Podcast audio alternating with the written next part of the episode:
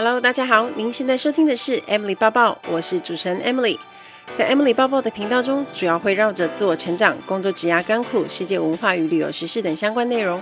今天的节目就开始喽，请让我带着你的思绪一起飞翔吧。Hello，大家好，欢迎收听 Emily 抱抱。上个礼拜跟这个礼拜都很忙碌，所以大家可以听得出来，我的声音其实有一点点操劳跟沙哑，加上有的时候睡眠不足。所以声音好像有一点点使用过度，不过希望可以利用这个周末好好的充电睡觉。我在台北演讲完之后呢，因为当天就立刻赶回高雄，隔天在汉神百货有一个拍摄，在四楼 Tumi 的专柜，大家应该都认识 Tumi 这个品牌吧？啊，如果你们有看我的 IG 或者是 FB，就看到我在专柜拍了很多漂亮的照片，因为他们的专柜是重新装潢跟开幕。而且占地还蛮大的，里面有很多的款式。那我还蛮荣幸可以受邀到他们专柜去拍整个二零二二秋冬系列的新款式，不管是背包啊、行李箱啊，或者是一些配件。我还蛮喜欢接到行李箱的拍摄，因为行李箱跟我很熟啊。所以我每次拿到行李箱的时候，我都可以随心所欲摆出很多奇怪的姿势。可能平常在拍，比如说彩妆跟保养，大概就是固定那些姿势。可是每次我一拿到行李箱，我都会有一些奇怪的想法。不需要摄影师 cue 太多动作，我可能就可以摆出很帅气跟很时尚的姿势。那我觉得拿着行李箱很自在、很开心，就很像在传递一个旅游的气氛。如果有用过 Tumi 行李箱的朋友们就知道，他们家的行李箱为什么会有这么多死忠的支持者，原因就是很坚固、耐用，而且外形又时尚好看。我那天还听柜姐讲说，客人都说我那个都一直还没坏呀，很难坏，我都还不能买新的。好，很难坏，好像也是一个令人担忧的地方。而且据说很多很好的行李箱都其实是可以用超过十年的，所以就是看大家怎么样去使用。不过我认为。在买行李箱的时候，我们都很注重它的实用性，就不管它是花多少钱，我们都希望它至少它要是耐压、能装、好装的，因为它要被丢来丢去嘛，要跟着我们跑来跑去，所以我们都会希望行李箱要能够经得起时间的考验。Tumi 二零二二秋冬主题是专为旅程打造，Built for the journey。我很喜欢这一次他下的 slogan，意思是要让每一次的旅程都更加美好。那因为现在国门打开，大家应该都要开始规划去旅游了吧？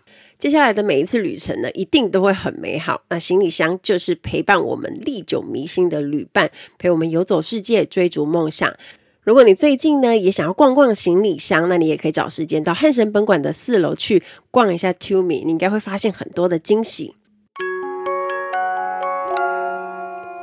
前几天我到小七去买东西的时候，有一个事件。我那时候我已经拿完东西，正准备要结账，然后我们那一排的柜台排了很多人。那因为另外一个柜台有一个服务人员正在处理一个客人的事，感觉上是比较有一点麻烦的事，所以他们已经弄了大概大概五到十分钟。那我在排队的时候，我就已经看到了这样。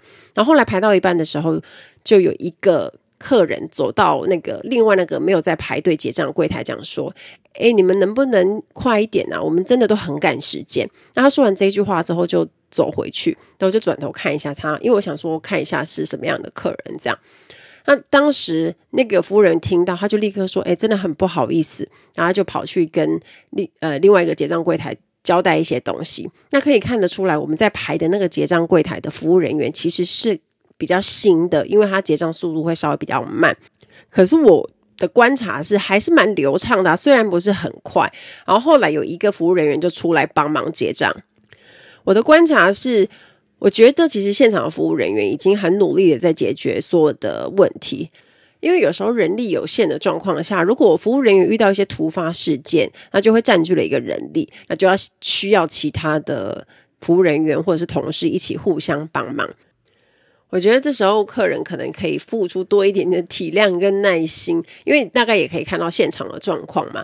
那我可以理解大家都很赶时间，就连我自己有时候也会有一点没耐心。可是每当我这种想法的时候，因为我自己曾经就是 服务业，我就很知道当下的那种无奈跟感觉。其实他们比我们任何人都更想要赶快结账所有的人，然后让大家离开，因为这样他们的工作才会很有效率，然后才能够处理接下来的事件。那所以，呃，常常会借由这种日常生活的事件，我觉得有一些启发。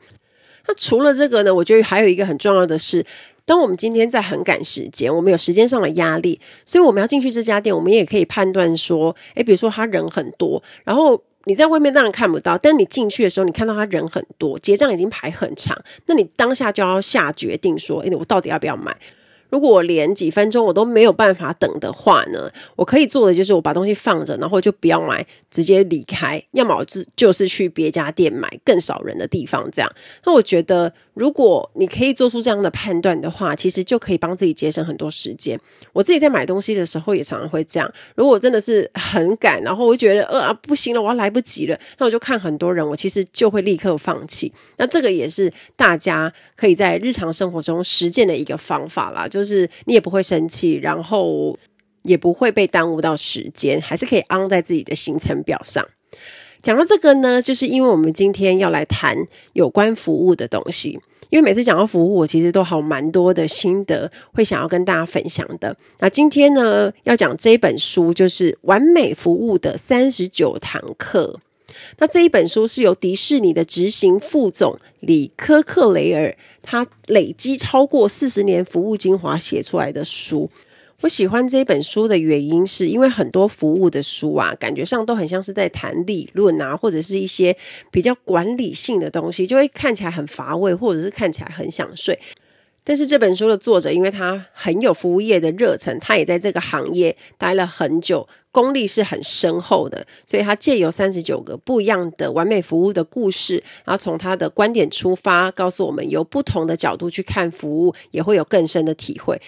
我一开始看到。这本书的 index 就是目录，我就很喜欢，当时就决定要买。然后买了之后呢，确实是也越看越好看。那今天我就要特别挑几个我觉得比较有感的故事来跟大家分享。然后还有几个我觉得是对很多服务企业来说呢，是很适用的方法。如果你想要提升更好的服务，我觉得这些都一定要做到。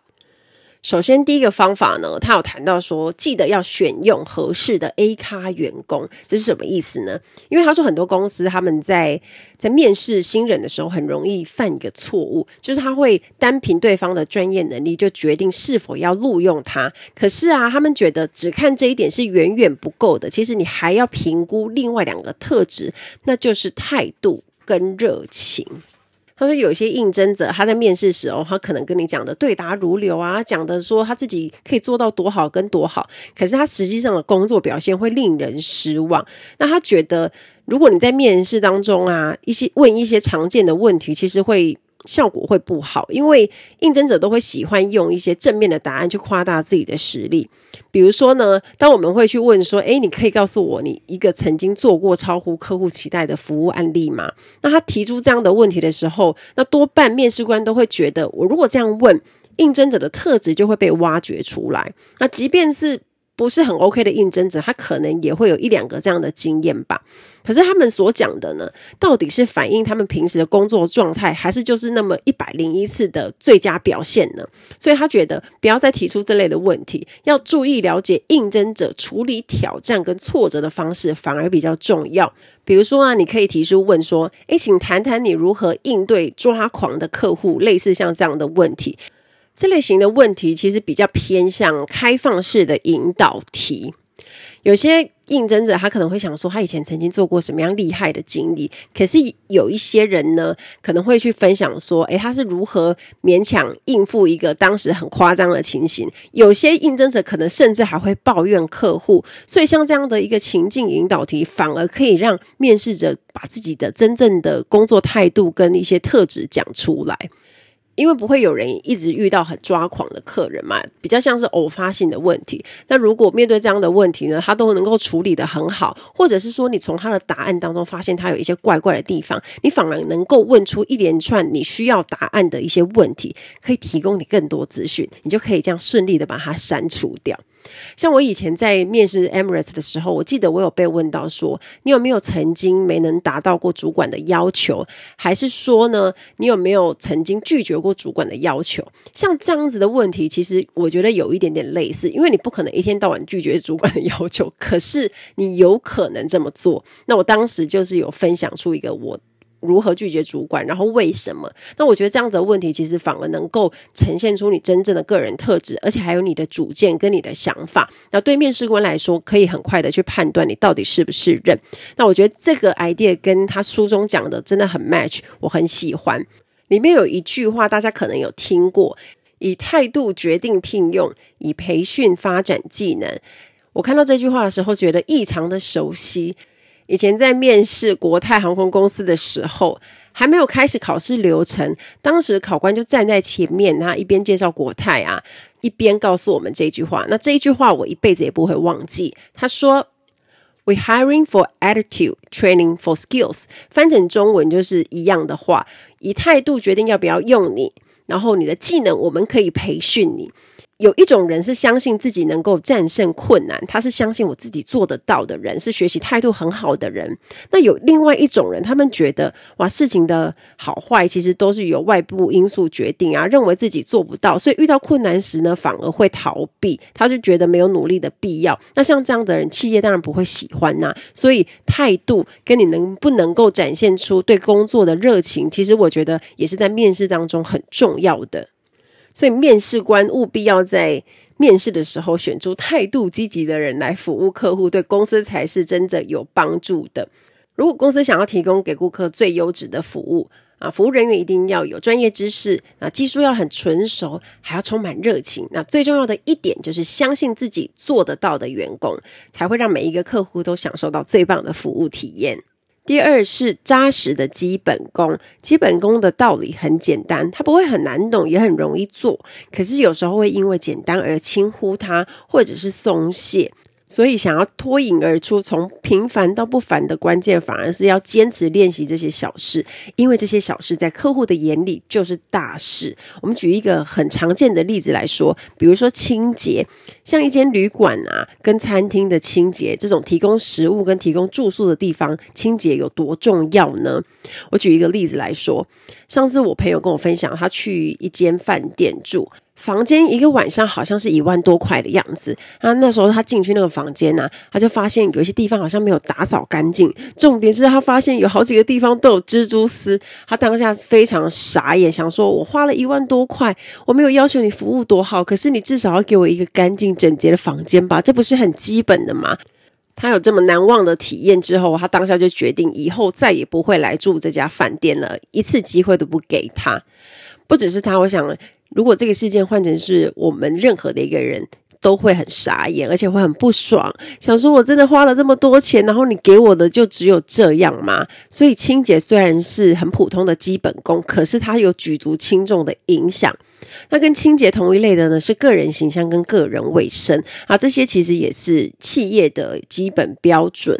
像有时候我们进一间饭店或是餐馆的时候，我们看到他们的员工外表干干净净的，然后穿着很整齐的制服，然后形象也都很好，我们就会觉得，即便我还没有进去吃饭，我也还没有进去住，我也觉得感受很好，这是一样的意思。所以，其实服务人员的外在形象啊，对客人来说也是企业。对客人展现的一种企业形象，所以每一家企业呢，都应该要重视这个基本功。当你把基本功做好，不管是哦外在形象啊，还是我刚刚提的清洁度这种基本的原则，当你有做好的时候，客人的满意度就会有一定的标准，而且他再访再来的那个意愿也会提高。Ladies and gentlemen, welcome on board. This is In-flight Service Manager Amy speaking. 欢迎来到航空小知识单元。在今天的航空小知识，我们要学的这个字叫做 Custom Declaration Form，海关申报表。最近越来越多人要开始出国了，那我们大家呢都有经验，入境别的国家的时候啊，外国人都要填写入境表，或者是。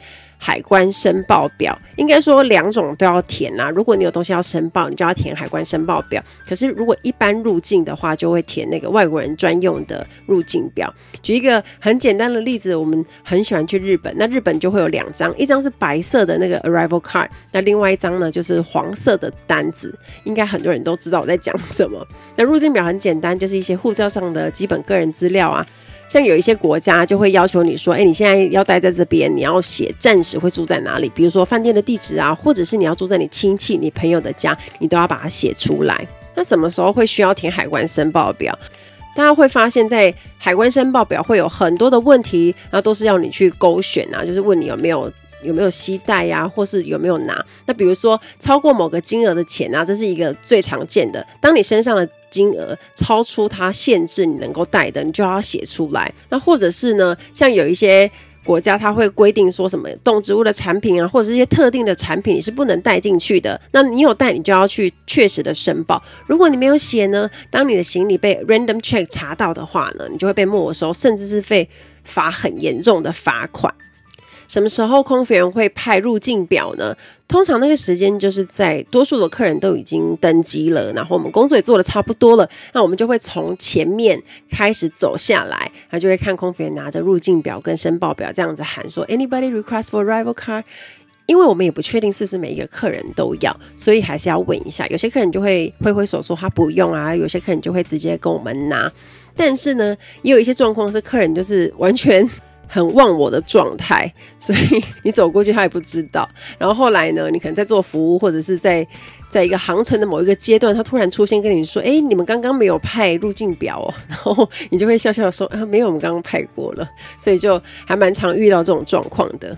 不过空服员都很有经验，像我们自己都会塞几张入境表跟海关申报表到我们的围裙里。所以如果我们在做餐饮服务的时候，突然客人神来一笔说：“诶，我刚刚没有拿到，你可以给我吗？”好的，然后我就直接也不用再回去拿，我就直接从我的围裙当中拿出来，然后给他，就会觉得嗯很方便，也会觉得自己很聪明。但有一些客人好像也是会跟旅行社先索取啊，他们就自己在家里写好，所以在飞机上其实他都已经不用再写了。那大家猜一猜，空服员身上什么东西最多呢？答案就是原子笔。我们的围裙里面都有好几支，或者有些组员会直接放在他的制服上，或者是那个裙子里面，裙子的口袋啦，就是这样子直接笔插着这样。客人很喜欢跟我们借笔，那像航空公司都有自己的笔嘛，就是那种按的自动的蓝笔。我们第一时间一定会拿航空公司的笔拿出去嘛，因为也不用跟客人拿，那就是要给客人的，客人要拿走也可以，要还我们也可以。可是有时候我们会有自己的笔，就是自己惯用的。如果航空公司的笔全部都借完了之后啊，这时候。客人还是要跟我们借啊，那我们手上只剩我们自己的笔，还是会借客人哦。可是我们还是会提醒客人说：“哎，你等一下要记得还我。”尤其是有些组员的笔啊，他可能就是在某某个特别的城市买的，又或者是它比较贵。比如说有一些同事他们很喜欢施华洛世奇的水晶笔，那买了之后。就是一定会用啊，因为它很可爱啊。那客人跟他借也会很惊讶，说：“哇，你这笔好可爱哦。”所以，所以组员就会很主动跟客人说：“哦，对呀，那你等一下用完的时候啊，再记得还给我。”有礼貌性的提醒客人。不过通常啊，如果客人今天跟我们要入境表，然后他用那种很迷茫的眼睛看着我们的时候，我们也知道他应该就是要借笔，因为他就是身上没有笔才会欲言又止。我们就会很主动说：“哎，你需要笔吗？”那通常客人都说：“哦，好，谢谢。” 而且遇到客人很主动的想要把公司的笔还给我的时候啊，有的时候我都会说，Oh, that's okay, you can keep it。这时候就会有两种反应，有一种客人会觉得说，哎，蛮开心的哦，谢谢你哦，就是我我会留着这样，因为航空公司的笔他可能是很少拿到。那有另外一种客人呢，会立刻很像那个。很避之唯恐不及的样子呢，我想那就是因为他知道公司品质的笔有一点烂，很容易断掉或者是断水，所以他就一点也不想要。希望大家会喜欢这一集的航空小知识，我们下次再见喽，拜拜。第三个方法是赋予员工自主权。每一个客服人员，他们都要跟顾客打交道嘛。那客服人员的职责就是要让客人感到心满意足。所以，为了要达到这个效果，公司应该就要赋予员工一定的权利。书里有举到一个例子，他说亚马逊就很懂得如何赋予员工自主决定的权利。有一次，作者的老婆她订购的一套瓷器出了问题，他就打电话给亚马逊的客服。那客服人员并没有一边请示上级主管，一边让他的妻子在电话这边等，而是二话不说，让他选择把退款登录在他的购物卡上，或者是直接换货。那那那时候，他老婆对他们的服务就非常满意。他告诉客服人员说：“诶，自己的丈夫正在写一本有关客客服的书，想问问亚马逊客服政策是什么？结果那个客服人员回答说：“很简单啊，我们有权利让顾客满意。”我觉得很多人应该都有这样的经验，就是呃，你碰到客服人员，每一件事情都要跟上级请示，然后你一直在那边等，左等右等，等不到他，你应该会觉得很不好受。有一些调查就显示，失去顾客青睐的原因，并不是问题本身，而是解决问题的效果速度太差太慢。而且在这个时代，很多客人都期望自己的需求可以立刻得到满足，马上被解决。不然，如果为了等待解决这个问题啊，等得越久，心里的不满情绪就会越来越大。那作者认为，第一线客服人员的自主权利范围越大，主管就更能够集中精力处理自己的事。那另外一个例子就是迪士尼世界，大家都知道他们的优质服务是很有名的。那其中一个原因就是公司会把内部发生的一些问题跟失误都记录下来，然后拿这些去培训员工，赋予他们当场解决这些问题的权利。那他们希望员工在可以控制的范围之内呢，遇到问题就可以顺利解决。那因为有一些问题是经常发生的嘛，所以在培训当中就会不断的练习，让他们有能力去应对突发的事件。那赋予员工处理问题的权利，也让他们的服务变得很及时，然后很有效率。当然，顾客满意度也就会很高。四，找出未被满足的需求。有时候注意别人不做的事，然后抓住机会自己动手去做，反而会有惊喜的收获。有一些成功企业之所以能够这么有名啊，这么受大家的喜爱，因为他们追求不同，找出客人没有被满足的需求，然后想办法去补足这些空缺。我举一个例子来说，像大家知道的那个西南航空，他们有一个很特别的服务。例如，他们允许乘客改签机票，而不收取另外的费用。这个服务对那种经常要飞的空中飞人啊，或者是他要一直改出发日期，要改来改去的人，超级方便的。但事实上，愿意提供这种服务的航空公司真的很少。那如果你又需要取消航班，西南航空公司可以在十二个月内全额保留你的所付款项。那另外，他也不对乘客托运的行李收取额外的费用，最多可以两件，这也是绝大公司没有的优惠。事实上，我也是看这本书才知道，原来西南航空公司有这样的服务，但我很惊讶，因为对一般旅客来说，这种的感受可能没有那么深。但如果你是很常需要 travel 的那种商务客，你又一直需要改机票，那你就会觉得西南航空公司的服务很好。所以这些大企业，他们就是能够观察到客人没被满足的需求，然后。用自己的方法去满足客人的需求，他们在客服上面做的创新啊，跟尝试，也是为什么可以帮助他们在竞争激烈的市场占有一席之地的重要原因。能够满足顾客独特需求的公司，可能才会有更多的获利空间，也才能在某一个市场的领域独占鳌头。那有一句很有名的企业广告台词，那那一句话呢，就是让即将面临破产边缘的苹果，也要成为全球获利率最高的企业。那句话叫做“不同凡响”，想法的想，Think different。当你能够注意到别人不做的事情，没有注意到的地方，然后抓住机会自己动手做。或许就能够成为企业成功的契机。五，最重要的是眼前的顾客，满足客人情感上的需求是每一个服务的当下最需要关注的首要工作。那除此之外，一切都是次要的。我非常喜欢这一段话。因为当你如果对客人置之不理啊，不管你在干嘛，你可能哦因为工作的理由，然后忽略他啊，那你也没有告诉客人，你就让他在那边一直等啊，你甚至没有给他一个眼神接触，他可能就会很难以忍受。那其实我觉得重点还不是在于你能不能当下帮他解决这件事情，而是你有没有把注意力跟关注放在他的身上。因为很简单的道理，人都很希望得到别人的关注。如果你对一个客人视而不见，不管你在忙什么事，他要不转身就走，要么他就心情很不爽。等到你忙完再来注意到他的时候，其实都已经很晚了，因为他心里的不满就很多。那当然。假设你的工作是在卖场，或者是银行，或者是其他需要跟顾客面对面的一些场所，有时候你可能会因为太忙，不得不让对方等。有时候可能客人在你忙的时候会这样插进来啊，这也是很常见的。但即使是这样，我觉得服务人员还是要去做好判断，什么是你现在最需要关注的。那当然，你现在在招呼的客人，他应该要被排在首位。不过，如果中间有来了其他的客人，然后他插出来想问你东西的话，你依然也可以眼神示意他。或是就简单的问说，诶，需要什么帮忙吗？能不能稍等他一下？待会呢，他忙完这个就会立刻来招呼他。所以像其实是简单的交流，可是你就会让顾客觉得被注意到了，被关注到了，他当下心情被照顾到，也会觉得服务人员真的很有用心的在重视每一位客人。那我觉得这都很考验判断力跟直觉。而且我认为，如果能够真的做到这件事情啊，去满足顾客的情感需求，有很多的客诉呢就不会出现了，对吧？第六，绝不轻易说不。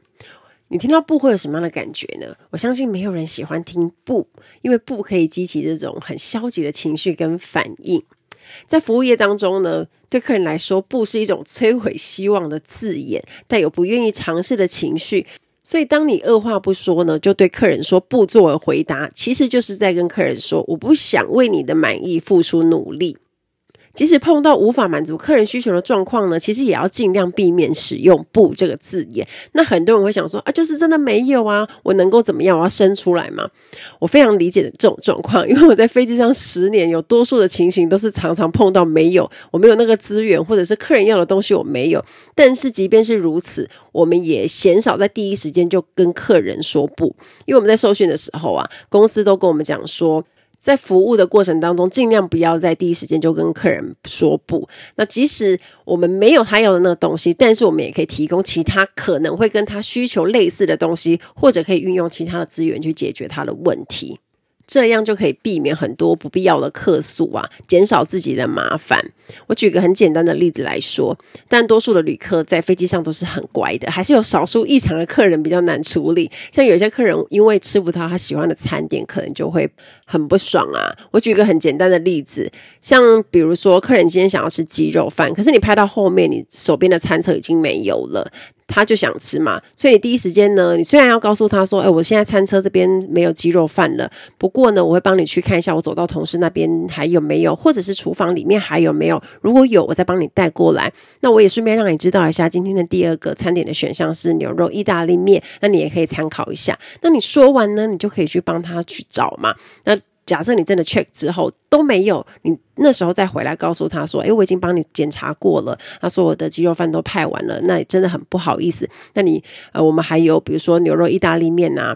那假设今天客人真的不吃牛肉，那真的没办法嘛，你还是要去帮他找其他的解决方法。比如说啊，你有多的特别餐，比如说水果餐或者是低卡路里餐，那这时候呢，一样就可以被你当成资源拿出来问客人说：啊，但是我有这些选项，那你有没有兴趣？这样，客人听到就会觉得说：诶，即使他要的。第一选项没有，可是他有第二、第三、第四，那你就会他就会认为说，哎，你很努力在帮他解决这个问题。那即使他没有吃到他第一个最喜欢的，他也不会觉得很不开心，因为我们已经把焦点转到能为顾客做的事情上，然后我们努力帮他找解决方法。我们的谈话呢是一种很积极的论调，所以客人就会觉得说，哇，你真的很用心在帮他解决他的问题，所以整个感受是备受尊重的。